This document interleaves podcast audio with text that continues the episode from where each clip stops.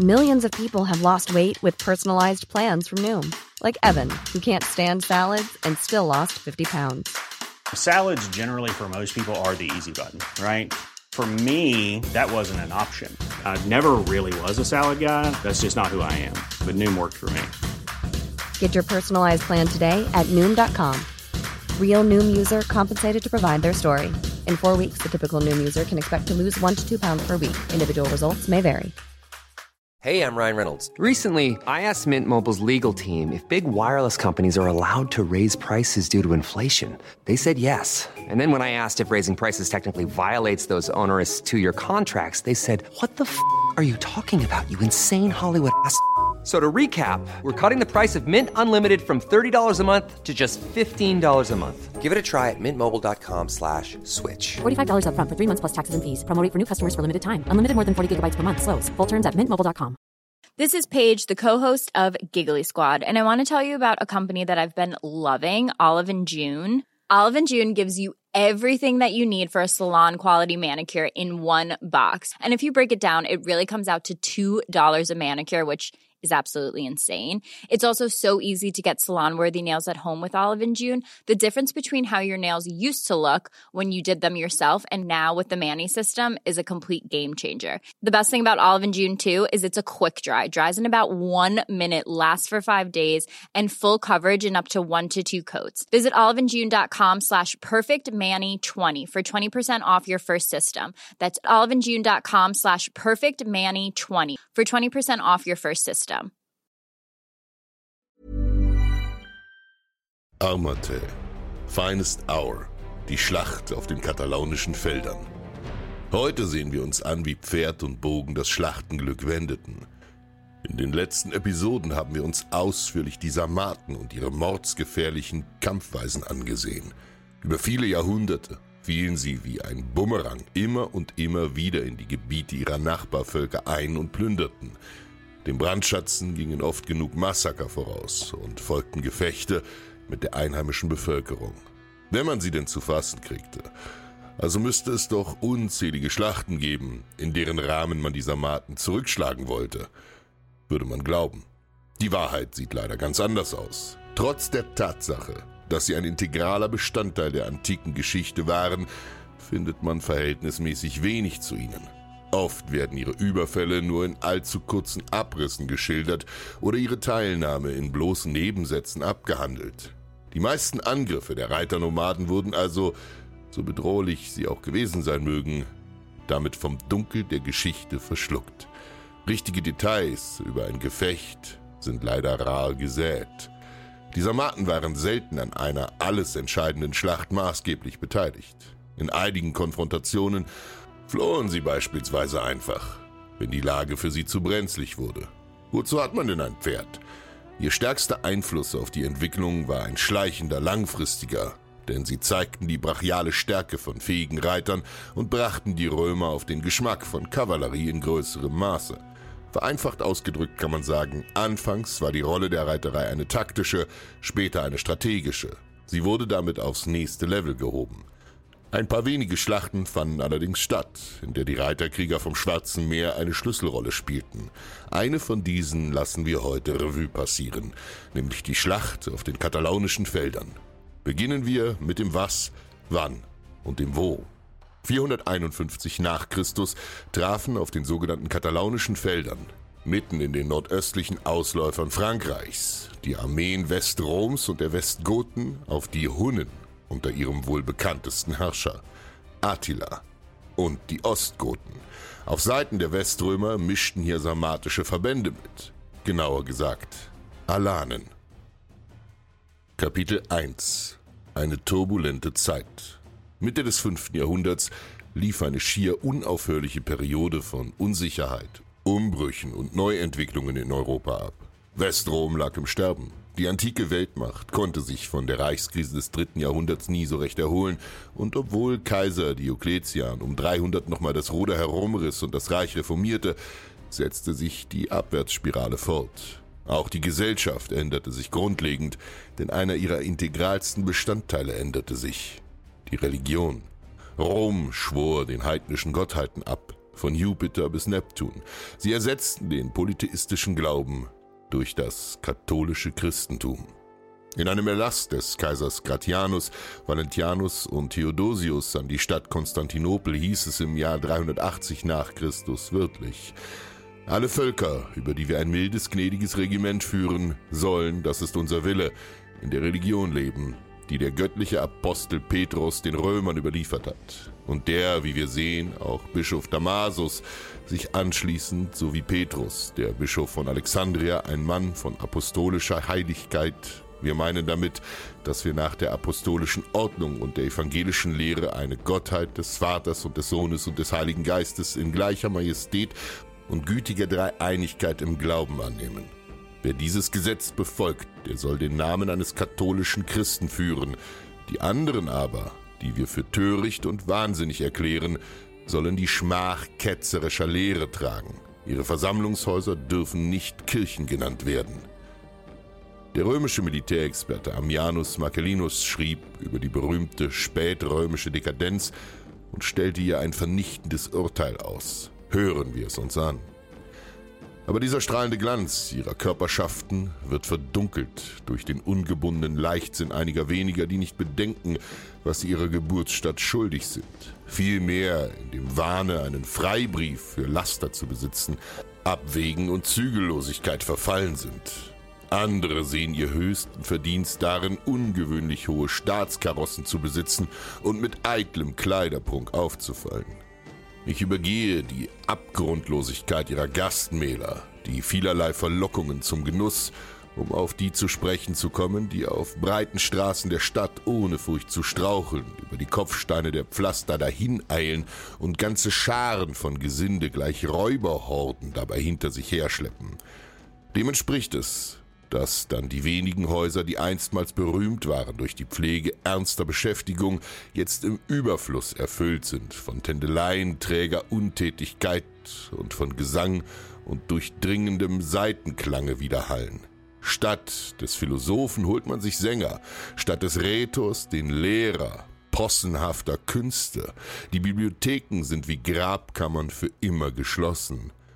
Was nun die vielen angeht, die in schlechten Verhältnissen und in Armut leben, so verbringen einige davon ganze Nächte in Weinschenken, andere suchen Unterschlupf im Schatten der Sonnensegel der Amphitheater oder streiten sich mit den Fäusten beim Würfelspiel, wobei mit widerlichem Geräusch den Atem in ihren schnaubenden Nasen zurückziehen. Oder, und das ist ihre Hauptbeschäftigung, sie lassen sich von Sonnenauf bis Sonnenuntergang von Regen und Sonne auslaugen und gehen bis ins kleinste Detail den Vorzügen oder Fehlern der Wagenlenker und Rennpferde nach. Und es ist schon recht merkwürdig zu beobachten, wie eine ungezählte Volksmenge mit leidenschaftlich erregtem Sinne so ganz vom Ausgang der Wagenrennen abhängig ist.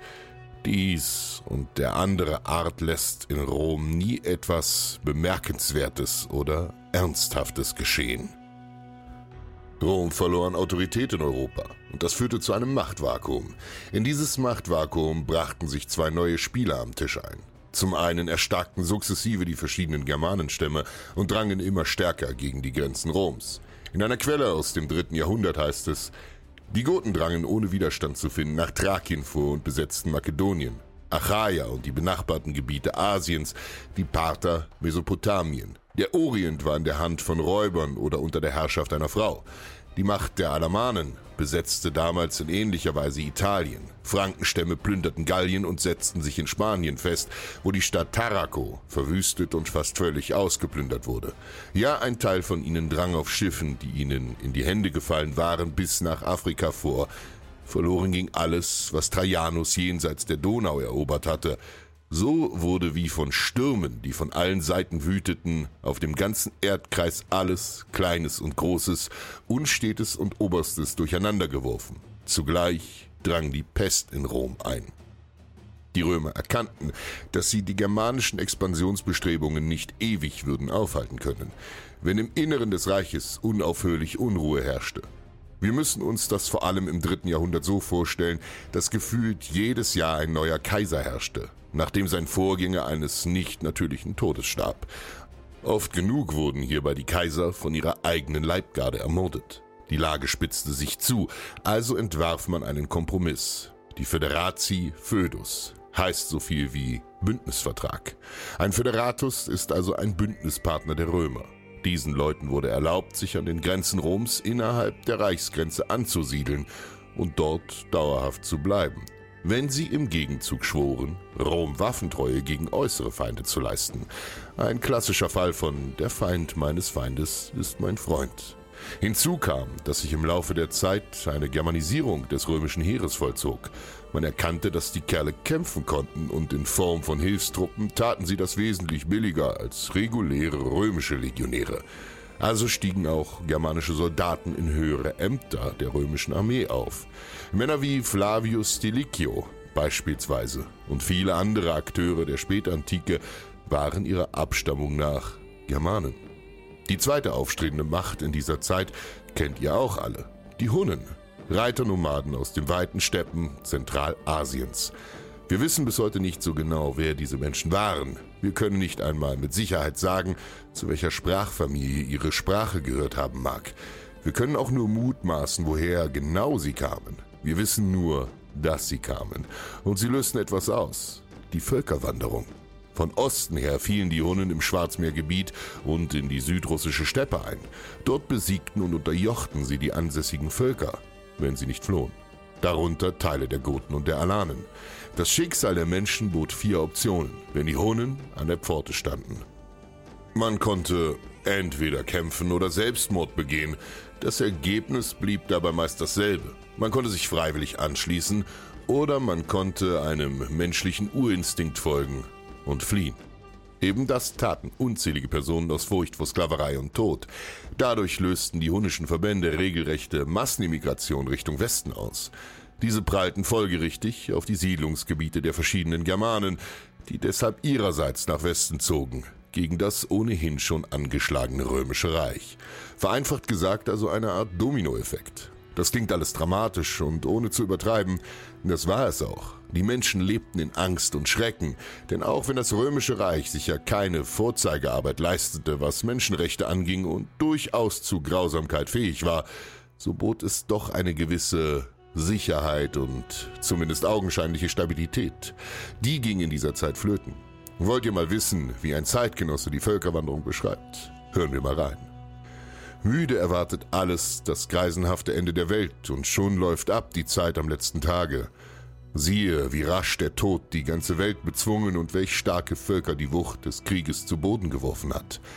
Nicht dichter Wald, nicht die Unwirklichkeit eines hohen Gebirges, nicht die reißenden Strudel mächtiger Flüsse, nicht feste Burgen, nicht Städte im Schutz ihrer Mauern, nicht das weglose Meer, nicht die Öde der Wildnis waren imstande, die barbarischen Horden zu hintergehen. Ganz Gallien rauchte als einziger Scheiterhaufen. Doch was soll ich in den Leichenzug der hinsinkenden Welt beschreiben, der ohne Unterbrechung seine gewohnte Bahn zieht? Für die einfachen Leute waren das sicher keine angenehmen Lebensumstände. Und diese sollten andauern. Kapitel 2 Die Römer und die Goten Sehen wir uns mal an, wie die Heere der Weströmer aussahen. Ihr Aufgebot bestand ungefähr halb-halb aus Germanen, genauer gesagt aus Westgoten und Franken sowie Römern. Daneben noch einigen tausenden Alanen als Geheimwaffe, die den Wendepunkt bringen sollten. Ihre Haupttruppe waren schwere Infanteristen. Deren Kopf schützte ein Spangenhelm, den Rumpf im Idealfall ein Ringpanzer oder eine einfache Tunika. Wobei der erste weitaus besser die Pfeile vom Herzen fernhielt. Bewaffnet waren sie mit dem für die Epoche typischen römischen Langschwert, dem Sparta. Es sah im Endeffekt aus wie ein Gladius, nur etwas schlanker und vor allem länger. Um ein Drittel länger etwa. Mit ihm konnte man sich nicht nur einen Reichweitenvorteil im Kampf verschaffen, man konnte es auch vom Pferd aus leicht einsetzen. In der Zweithand trug man einen großen ovalen Schild. Viele trugen nebenbei noch Bögen, um das Eröffnen des Kampfes nicht dem Feind zu überlassen. Ihre Einheiten waren weitaus kleiner als die der Hohen Kaiserzeit. Eine klassische Legion zählte etwa 5000 Mann, die damaligen Einheiten eher 1000 bis 1500. Sie rekrutierten sich zu einem großen Teil aus sogenannten Limitanei. Limitanei und Comitatensis waren die beiden Soldatenmodelle der Spätantike. Das Prinzip war narrensicher. Eine klassische Armee war zu langsam, um rechtzeitig von A nach B zu kommen, wenn mal der Hut brannte. Und in dieser Zeit brannte der Hut eigentlich immer lichterloh.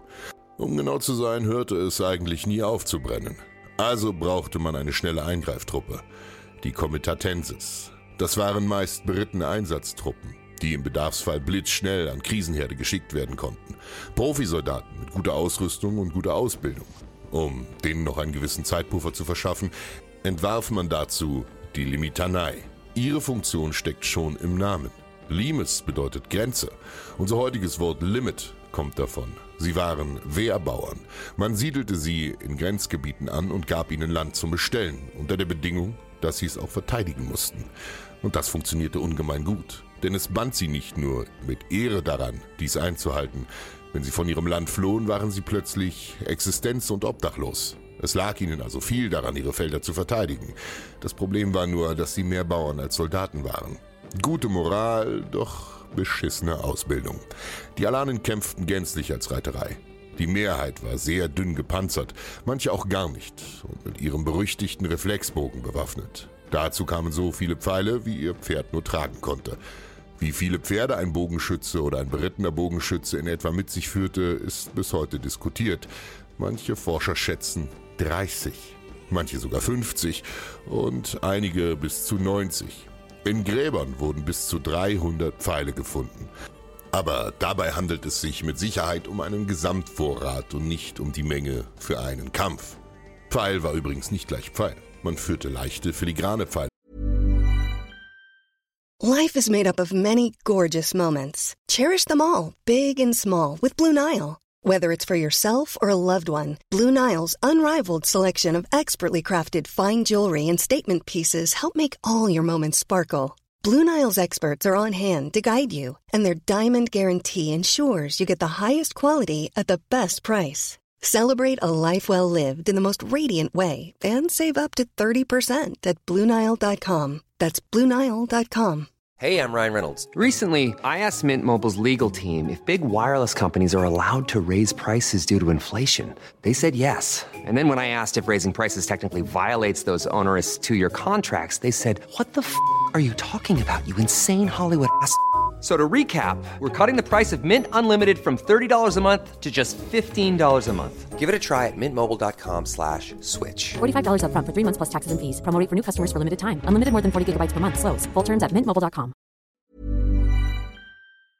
mit sich, die erhöhte Reichweite erlaubten. Normale Pfeile, schwere Geräte mit breiten Klingen an den Spitzen, um tiefe, klaffende Wunden zu schlagen und mitunter sogar vergiftete Pfeile oder Knochenspitzenpfeile, die mit Löchern präpariert waren, um ein lautes, gellendes Heulen im Flug zu erzeugen. Die verwendete man für Signale. Den kleineren und massiv schlagkräftigeren Teil bildeten die sarmatischen Lanzenreiter, über die wir in der letzten Folge gesprochen haben. Schwer gepanzert, mit langen Spießen waren sie der Schrecken einer jeden Formation.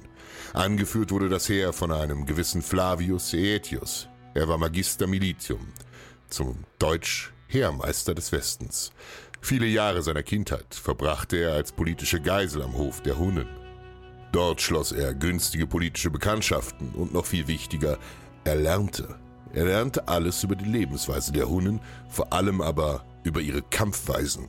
Er studierte ihre Ausrüstung, ihre Formationen, ihre Manöver, einfach alles. Das sollte in der Schlacht ein unbezahlbarer Vorteil werden, denn Wissen ist Macht. Zur Zeit der Schlacht war Aetius de facto der Chief im Weströmischen Reich. Er war zwar nicht der Kaiser, aber er konnte regieren wie einer. Kapitel 3 Der Herausforderer Die Armee der Hunnen dürfte ein Hauch größer gewesen sein als die der Römer, allerdings nicht so sehr, dass es maßgeblich ins Gewicht fallen würde. Nur die Hälfte ihrer Truppen machten tatsächlich Hunnen, also Reiterkrieger aus der Steppe aus, die mit leichtester Rüstung und einem enorm durchschlagkräftigen Bogen kämpften. Die sogenannte Composite Recurve Variante des Bogenbaus verlieh dem Geschoss durch seine doppelt geschwungenen Wurfarme eine verheerende Wirkung. Ihre Waffen für den Nahkampf waren allerdings weniger furchteinflößend. Primitive Knüppel, Lassos, hier und da mal ein Schwert. Das waren keine Nahkämpfer, sondern Krieger für die Distanz. Den Rest rekrutierte man aus Vasallen. Eroberte Völker, wie einige Germanenstämme. Dazu zählten zum allergrößten Teil Fußtruppen der Ostgoten unter deren König Valamir. Daneben auch Herula, Langobarden und Skirren, allesamt Germanenstämme. Sie stellten die schwer gepanzerte Reiterei im Ringpanzer und mit Stoßlanze. Dazu stellten sie das gesamte Fußvolk, leichtes und schweres. Die waren, wenn sie es sich denn leisten konnten, mit Langschwertern bewaffnet, die den römischen zu dieser Zeit wohl sehr ähnlich waren. Die Ärmeren kämpften mit Speeren. Daneben brachten einige gern Wurfäxte als Fernwaffe mit, und Bogenschützen brachten die Germanen auch in kleinerer Zahl aufs Schlachtfeld. Der Bogen konnte sich in Germanien nie so richtig als seine Massenwaffe durchsetzen. Angeführt wurden die hunischen Horden von Attila. In den lateinischen Quellen wird er einfach als Rex bezeichnet, als König. Häuptling oder Anführer oder etwas in der Richtung würde es eher treffen, denn seine Herrschaft beruhte nicht wesentlich auf Geburtsrecht oder Abstammung, auch wenn sein Vater schon Herrscher oder zumindest tonangebende Person in den Reihen der Hunnen war, sondern auf Charisma, politischem Geschick und Erfolg im Kampf. Das erklärt nun das Vorspiel der Schlacht im Groben. Beginnen wir mit dem besten Teil. Kapitel 3 Das Feld der Ehre. Wollen wir mal hören, wie ein antiker Geschichtsschreiber diese Geschehnisse darstellt. Jordanes aus dem 6. Jahrhundert schrieb das folgende. Sie trafen also auf den katalaunischen Feldern zusammen, es war dies aber eine Ebene, die sich allmählich ansteigend zu einer Anhöhe erhob. Dieser suchten sich beide Heere zu bemächtigen, weil die günstige Lage des Punktes einen bedeutenden Vorteil gewährte. Die rechte Seite besetzten die Onen mit den ihrigen und die linke die Römer und Westgoten mit ihren Hilfsvölkern. Den rechten Flügel hatte Theoderich mit den Westgoten, den linken Etius mit den Römern. In ihrem Zentrum hatten sie Sangiban gestellt, der, wie oben erzählt, an der Spitze der Alanen stand, aus Gründen militärischer Vorsicht, damit sie diejenigen, dessen Gesinnung ihnen zweifelhaft war, durch die Menge der zuverlässigen Gruppen eingeschlossen hielten. Ihnen gegenüber war das Heer der Hunnen so aufgestellt, dass in der Mitte Attila samt seinen tapfersten Kriegern stand. Durch diese Anordnung hatte der König für sich persönlich Vorsorge getroffen damit er mitten unter den Kerntruppen seines Volkes vor drohender Gefahr sicher wäre. Die übrige Schar der Könige aber, wenn man so sagen darf, und die Anführer der verschiedenen Völker passten auf die Winke des Attila wie Trabanten, und sobald er nur mit den Augen einen Wink gab, trat ein jeder ohne Murren, mit Zittern und Furcht heran und führte das aus, was ihm befohlen war. Allein Attila, der König aller Könige, stand über allen und war für alle besorgt. Attila setzte seine Truppen an, den Gipfel des Berges zu erstürmen. Aber Torismund und Aetius kamen ihm zuvor, denn bei ihren Bemühen, den Gipfel des Hügels zu erreichen, gewinnen sie den Vorsprung und werfen nun, dank dem Vorteil ihrer Stellung, die herankommenden Hunnen ohne Mühe zurück. Ja, ums Haar hätten die Westgoten, deren König Theoderich selbst im dichtesten Kampfgetümmel fiel, den Attila getötet, wenn er nicht vorher vorsichtig geflohen wäre und sich und die Seinen alsbald in seine Wagenburg eingeschlossen hätte. Man sagt, der König, der auch in verzweifelter Lage seinen Mut bis zuletzt bewahrte, habe am folgenden Tage aus Pferdesätteln einen Scheiterhaufen errichten lassen für den Fall, dass die Feinde in sein Lager einbrechen sollten, sich in die Flammen stürzen wollen. Alles in allem klingt das nach dem typischen Vorgehen in einer Schlacht, wenn es eine erhöhte Position gibt, war diese begehrt und man tat gut daran aus einer Vielzahl an Gründen. Es gab einen guten Feldherrenhügel mit Rundblick für taktische Belange. Man konnte sich dort zur Not zurückziehen. Bergab kämpfte es sich leichter als bergauf und und und. Ob man die Alanen wirklich zentral positionierte, um sie an einem eventuellen Fliehen zu hindern, bleibe dahingestellt. Jordanes nahm es ihnen mit Sicherheit übel, dass sie Heiden waren und keine Christen. Klingt pingelig, aber er hat sie sicherlich deshalb verurteilt und ihnen a priori misstraut. Auch wird hier Attila unterstellt, er hätte sich in der Mitte seiner Truppen mehr oder weniger verschanzt, um selbst sicher zu sein. Das will nicht so ganz ins Charakterprofil eines Hunnenherrschers passen. Die Schlacht begann relativ spät, erst nach dem Mittag, denn das Umlauern nahm viel Zeit in Anspruch. Man wollte nicht so recht angreifen, wenn man sich keinen Vorteil verschafft hatte. Doch dann preschte das Zentrum der Hunnen nach vorne. Sie überschütteten ihre Feinde im Antritt mit einem Pfeilschauer nach dem anderen, während sie ihnen unaufhörlich entgegenpreschten. nur um im letzten Moment kehrt zu machen und wieder in sichere Distanz zu reiten. Diese Taktik war vielleicht nicht heldenhaft, aber effektiv und zermürbend. Die Sache ist ganz einfach. Wenn man selbst als Fußsoldat in eine Formation geht, gut gepanzert und mit dickem Schild vorm Gesicht, konnte einem dieser Pfeilhagel herzlich wenig anhaben. Der ein oder andere Pechvogel kriegt vielleicht einen Pfeil ins Auge oder in eine Lücke seiner Rüstung. Das waren aber Einzelfälle. Der Schaden war vielmehr ein psychologischer, denn man konnte gegen diese Taktik nur eins tun. Warten. Minuten oder Stunden stand man regungslos auf dem Präsentierteller und musste ausharren in der Hoffnung, dem Feind würden irgendwann die Pfeile ausgehen. Darum Kampf um den Hügel konnten die Westgoten die Hunden schließlich stellen und zumindest laut Jordanes entscheidend in die Flucht schlagen. Attila selbst soll der Mut verlassen haben. Doch mit einfachem Fußvolk war der Reiterei nicht beizukommen. Man konnte sie verjagen, so viel man wollte. Ihre Mobilität verloren sie dadurch nicht und ein Pferd war immer noch schneller als ein Mann. Also konnten sie immer wiederkommen. Hier kamen die Alanen ins Spiel. Ihre schweren Panzerreiter wurden gegen das hunnische Zentrum geschickt. Konnte man die leichten hunnischen Bogenschützen erst einmal stellen und in einen Nahkampf verwickeln, war der Spaß vorbei. Denn dort hatten die weitaus besser gerüsteten und besser trainierten alanischen Reiter den Vorteil. Ein Hunne sah den Nahkampf als äußerst unattraktiv an, also mied er ihn nach Möglichkeit. Aus gutem Grund. Die besiegten Hunnen mussten sich nunmehr auf ihr Fußvolk verlassen. Auch das scheiterte, denn Aetius konnte seine germanischen Widersacher durch taktisches Geschick ausspielen und bedrohte gleichzeitig die linke und die rechte Flanke seiner Feinde. Attila erkannte das und ließ rasch zum Rückzug blasen kurz bevor seine gesamte Schlachtreihe implodierte. Das Ergebnis lautete Unentschieden auf dem Weg zur Niederlage für die Hunnen. Sie bunkerten sich in ihre Wagenburg ein und wurden bis zum nächsten Morgen von den Römern und den Westgoten umstellt. Attila selbst soll schon mit Suizidgedanken gespielt haben und einen Scheiterhaufen für sich errichten lassen haben. Ob das wirklich stimmt, weiß man natürlich nicht so genau. Allerdings ließ Aetius seinem Widersacher ziehen. Vermutlich hatte er Angst, dass er mit einem vollkommenen Sieg über Attila allzu mächtig in Gallien wirken konnte und die Leute ihn loswerden wollen würden. Komplett gebrochen war Attila damit aber sicherlich nicht, denn schon im nächsten Jahr hatte er wieder eine Armee gesammelt und fiel zum Plündern in Italien ein. Diesmal konnte ihn der Westen nicht einmal mehr aufhalten, denn so viele Männer waren in der Schlacht gestorben. Kapitel 4 Die Quellen obwohl die Schlacht zweifellos eine der bedeutendsten der Spätantike darstellt, vielleicht sogar die berühmteste, sind die Quellen zu ihr relativ rar und zu allem Überfluss widersprechen sie sich auch noch. Als Belege für die Schlacht haben wir zum Beispiel einen Mann namens Priskos von Paion. Der lebt zur Zeit dieser Schlacht, allerdings in Ostrom.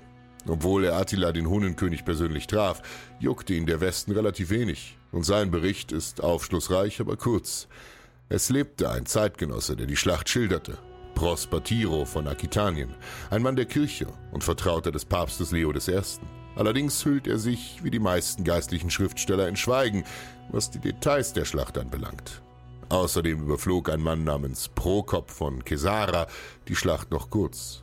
Die drei zusammen hinterließen uns aber nicht so viel wie unsere Hauptquelle, Jordanes, einer der klingendsten Namen, wenn es um die Geschichtsschreibung der Endantike geht. Er schrieb einen ausführlichen Bericht über das Kampfgeschehen. Allerdings hatte die Sache einen Haken. Jordanes schrieb viel, wenn der Tag lang war. Er lebte weit über 100 Jahre nach den Geschehnissen und steht allgemein im Ruf, gerne mal etwas von den Fakten abzuweichen. Aber besser so, als hätte er gar nichts verfasst. Was ihm hauptsächlich vorgeworfen wird, sind geradezu die Klassiker der Fehler eines Historiographen. Einerseits trägt er verdammt dick auf, was Zahlenverhältnisse angeht. Er spricht von sechsstelligen Mannstärken auf beiden Seiten des Konflikts. In Wahrheit sind sich moderne Militärhistoriker sicher, dass eine so große Armee nach dem Untergang des Perserreichs bis zu den Zeiten Napoleons nicht mehr marschierte. Wir können es relativ genau nachrechnen, wie groß eine bestimmte Armee zu einem bestimmten Zeitpunkt maximal sein konnte. Dazu werden Faktoren wie logistische Möglichkeiten, Gesamtbevölkerung, Versorgungslage und Notwendigkeit mit einbezogen. Der letzte Punkt sollte nicht unterschätzt werden. Denn gerade wenn es um Armeen geht, gilt eine einfache Regel. So wenig wie möglich, so viel wie nötig. Ihr müsst bedenken, jeder einzelne Soldat muss besoldet und versorgt werden. Jeder Mann auf dem Schlachtfeld ist einer weniger auf dem Acker oder auf dem Fischerboot oder im Stall oder überall sonst, wo er gebraucht werden könnte. Das sind alles junge, fähige Arbeitskräfte, die einem in der Zivilbevölkerung fehlen und eventuell versehrt oder vielleicht gar nicht mehr heimkehren. Die wahre Mannstärke lag wohl bei mehreren Zehntausend pro Seite. Eine genauere Schätzung wäre möglich, aber doch reine Spekulation. Sehr gerne werden bei solchen Gelegenheiten stumpf irgendwelche konkreten Zahlen genannt, beispielsweise 40.000. Es können aber genauso gut 10.000 auf oder ab sein. Der zweite Kritikpunkt an Jordanes ist, dass er absolut Partei schreibt. Er selbst ist Germane, Gote um genau zu sein. Er gehört also zu dem Stamm, der in der Schlacht kämpfte. Und er hält als überzeugter Christ strikt zum Westen. Er stilisiert Attila in der Tradition katholischer Autoren zur Geißel Gottes, zu einer vom Herrn gesandten Plage, um die Sünden der Menschheit zu strafen. Er sieht die Hunnen als eine Art Reiter der Apokalypse, als Vorboten des Antichristen, dieses Klischee zieht sich in der Geschichte durch. Christliche Mönche schreiben ziemlich genau das gleiche beinahe tausend Jahre später über die Mongolen. Jordanes beschreibt den Kampf als eine heldenhafte Abwehr des rechtsgläubigen Christen gegen die bösen Herrscharen des Heidentums. Also ein Kampf gut gegen böse. Ganz so krass ist es dann doch nicht gewesen, vor allem wenn man bedenkt, dass auf beiden Seiten christliche Germanen kämpften. Eben die West gegen die Ostgoten. Alles in allem sollte man diesen Mann als Gewährsmann mit Vorsicht genießen. Kapitel 5 Fazit An dieser Schlacht sieht man die zwei wichtigsten Punkte, die einem zum Stichwort Sarmaten im Gedächtnis hängen bleiben sollten. Erstens begehrte Söldner. Ihr geradezu absurdes Geschick im Kampf auf dem Pferderücken machte sie als Mitstreiter in der Schlacht äußerst attraktiv. Ihre Loyalität galt dem Meistbietenden. Das ließen sich die Feldherren auch entsprechend viel kosten. Denn die Sarmaten und alle ihre Teilstämme waren sich ihres herausragenden Kampfwertes durchaus bewusst und waren nicht unbedingt schnell abgespeist, wenn es um Sold- oder Beuteverteilung ging. Durch diese Rolle als wertvolle Ergänzung in anderen Armeen traten sie relativ selten allein in größeren Schlachten auf. Sie sind, wenn man so will, eine Begleiterscheinung anderer Invasoren. Zweitens, diese Kerle waren absolut nicht zu unterschätzen. In den richtigen Händen konnte ihre Schnelligkeit, ihre Wendigkeit und ihre langatmigen, demoralisierenden Pfeilhagel eine fatale Waffe sein. Und was lernen wir daraus? Der Feind meines Feindes ist mein Freund.